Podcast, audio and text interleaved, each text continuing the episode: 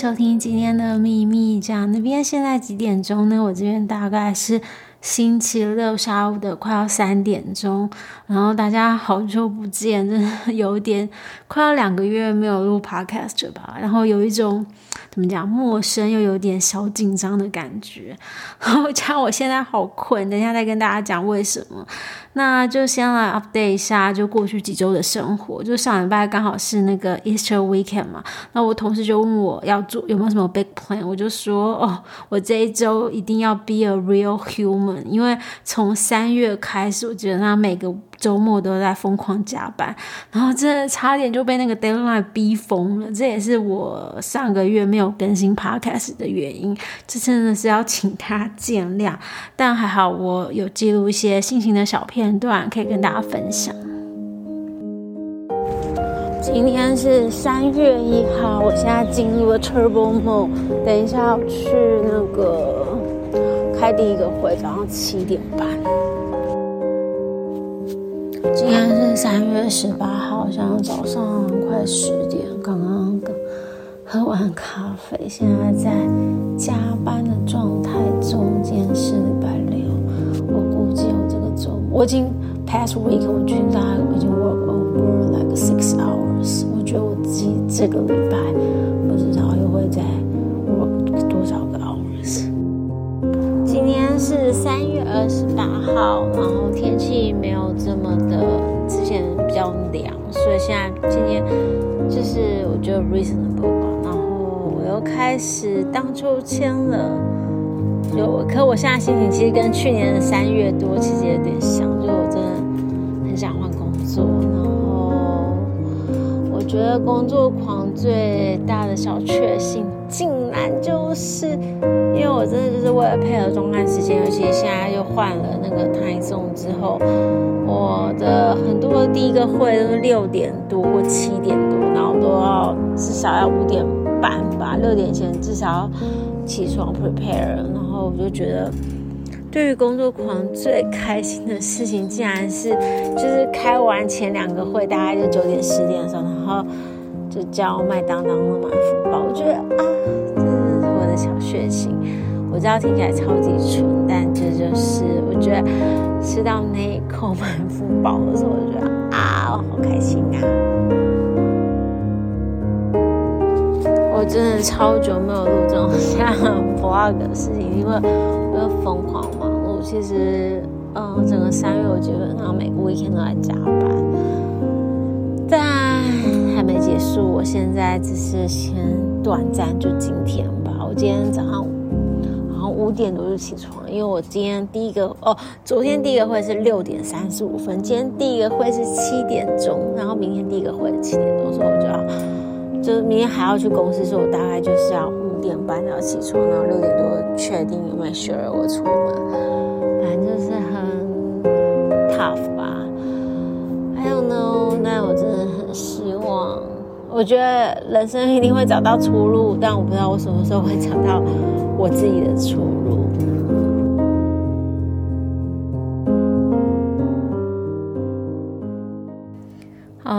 是我被工作占据的三月份。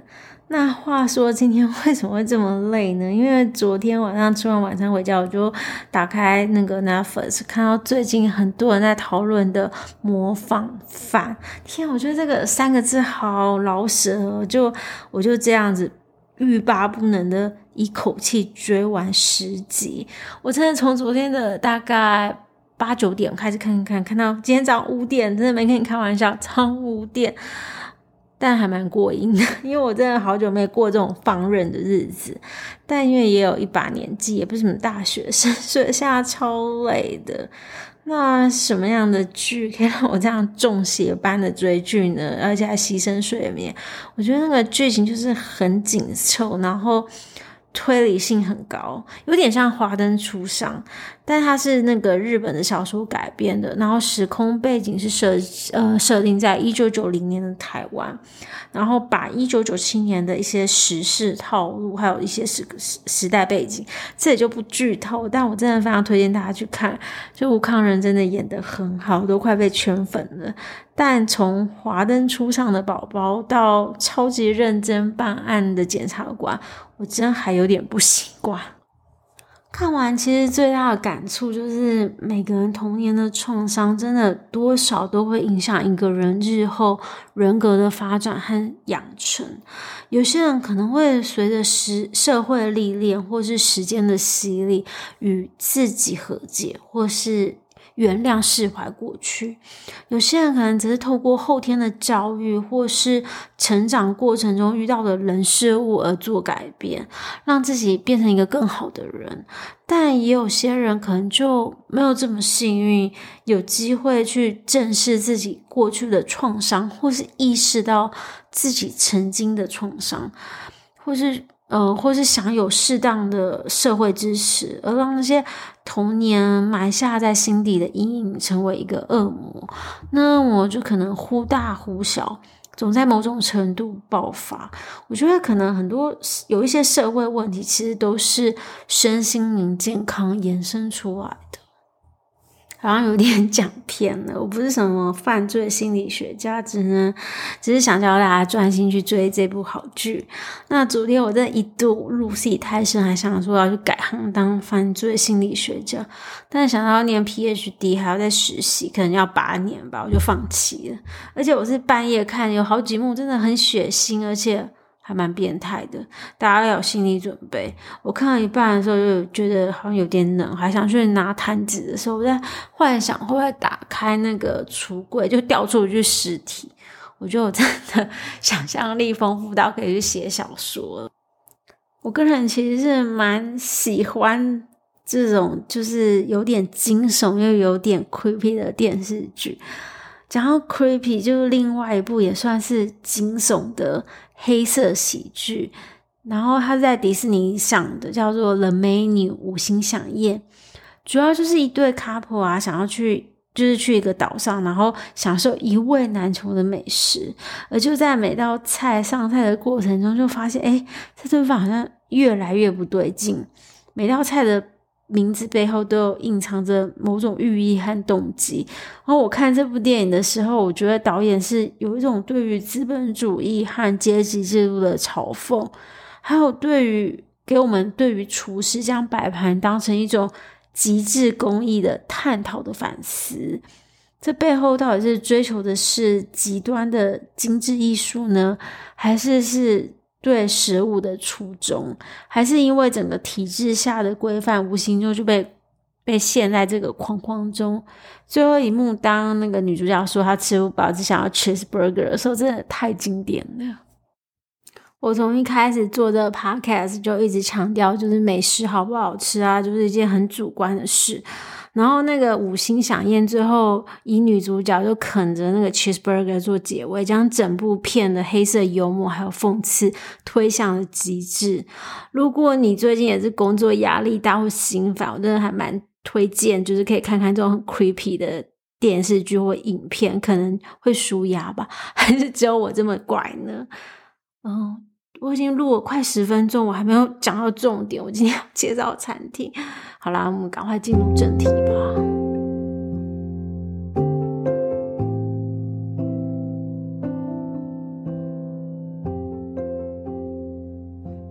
那今天要来介绍的餐厅，不是和电影一样需要大费周章去小岛，就坐捷运就可以到，是位于台北忠孝东路二一六巷附近。这是在大阪连续五年获得米其林二星的寿司房，然后他们好像在呃。二零二零年来台湾转店的，然后第一家海外分店应该是在香港。那去年台湾这家店刚好得到了米其林一星，创办人兼主厨就是 Chef Hiroki，有日本创意寿司之神的美名。主要就是因为他打破很多那个日本寿司师傅的传统，他常常去世界各地寻找不同的食材，激发创作的灵感。如果想要一窥大厨的真面目，或是他的厨艺，在定位的时候，可能就要看一下是不是那个 Chef Hiroki 驻店的时段。平常就是由那个高桥师傅坐镇。那高桥师傅来台湾也大概有十年之久吧，所以他中文讲得很好，和客人的互动也很热络。那我是去年冬天拜访这家店的，那刚好就错过他们家经典的秋季大闸蟹料理，所以就是冬季的五菜单料理，整个 set 大概就是十八道，不要 吓到，就是。主要还是以握寿司为主轴，那中间穿插一些融合法国料理的食材和烹饪技巧，像有鱼子酱啊、白松露、黑松露，而日本食材则有那个松叶蟹、海胆。先从经典的握寿司讲起吧，他们家的寿司饭对我而言就是比较偏酸一点点，但饭的湿度是刚好，所以这就看个人喜欢。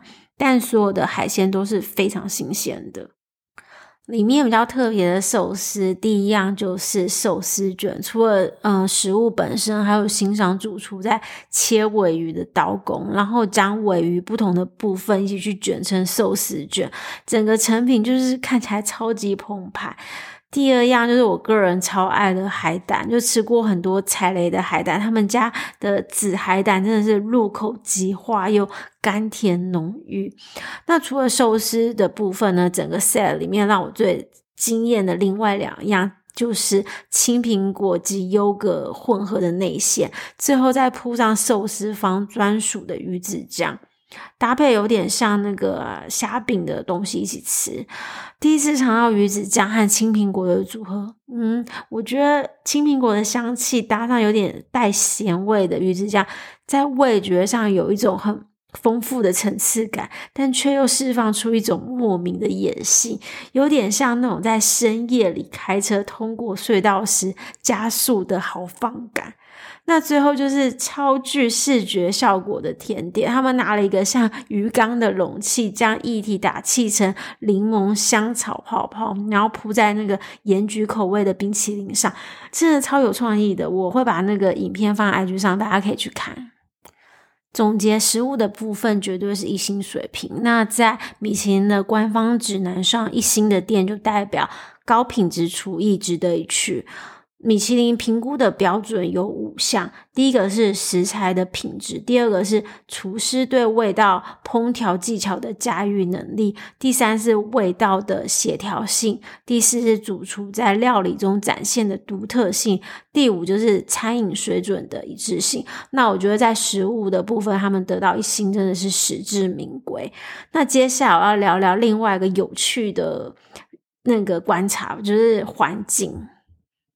近几年啊，高档的寿司店在台北崛起，有几个特点。第一个都隐身于巷弄之间，像那种私宅餐厅的形式，就外观超不起眼，你根本不知道它是一间餐厅。然后有时候 Google Map 还会带错。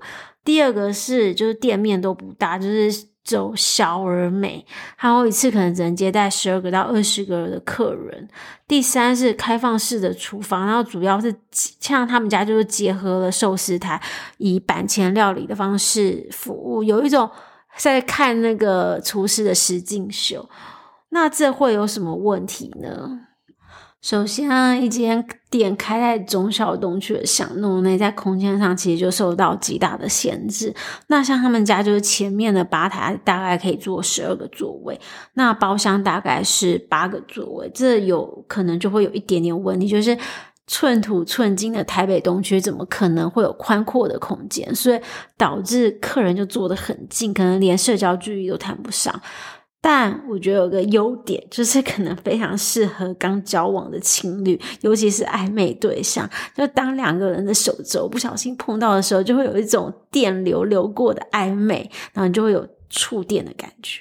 Sorry，我恋爱脑又偏题了。没有，这里重要的衍生的问题就是，你可能很难不被你隔壁的人影响。什么是被隔壁的影响的概念？就是对方谈论的话题，或是对方。咀嚼的声音，或是对方吃东西的样子。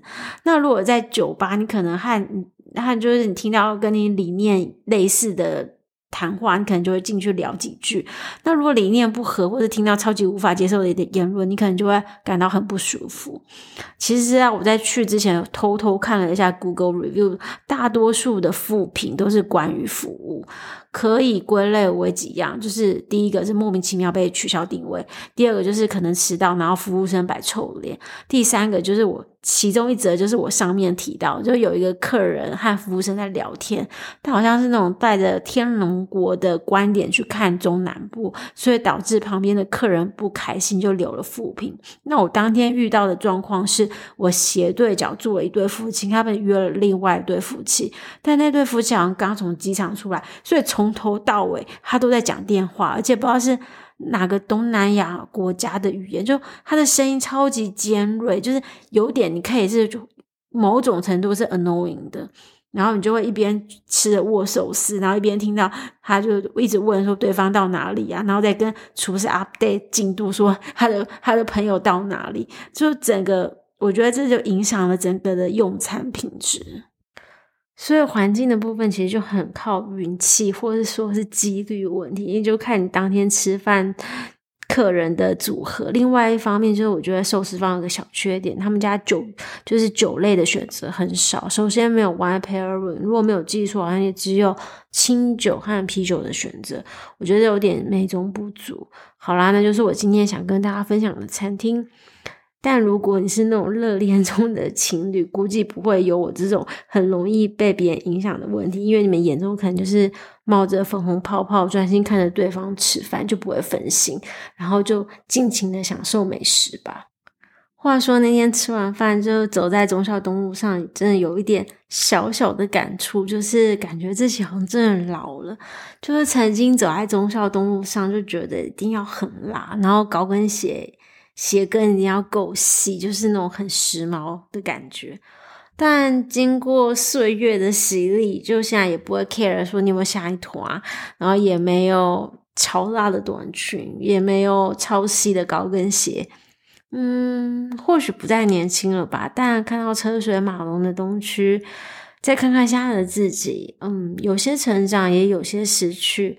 但我相信那些都是生命中的养分。希望你们会喜欢这一集，又从惊悚片到餐厅的分享。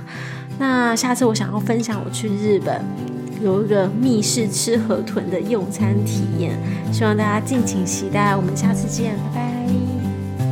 I can see you in the middle, holding out your hand.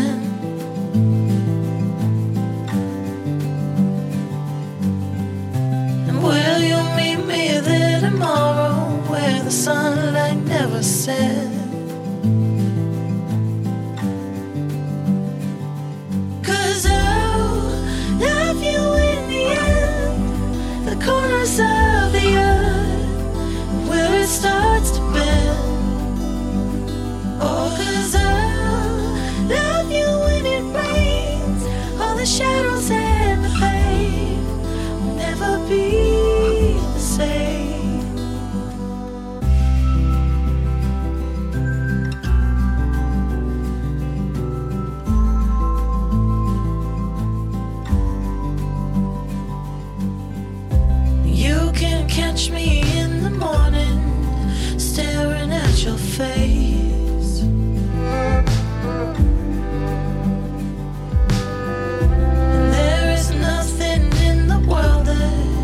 wherever take your place.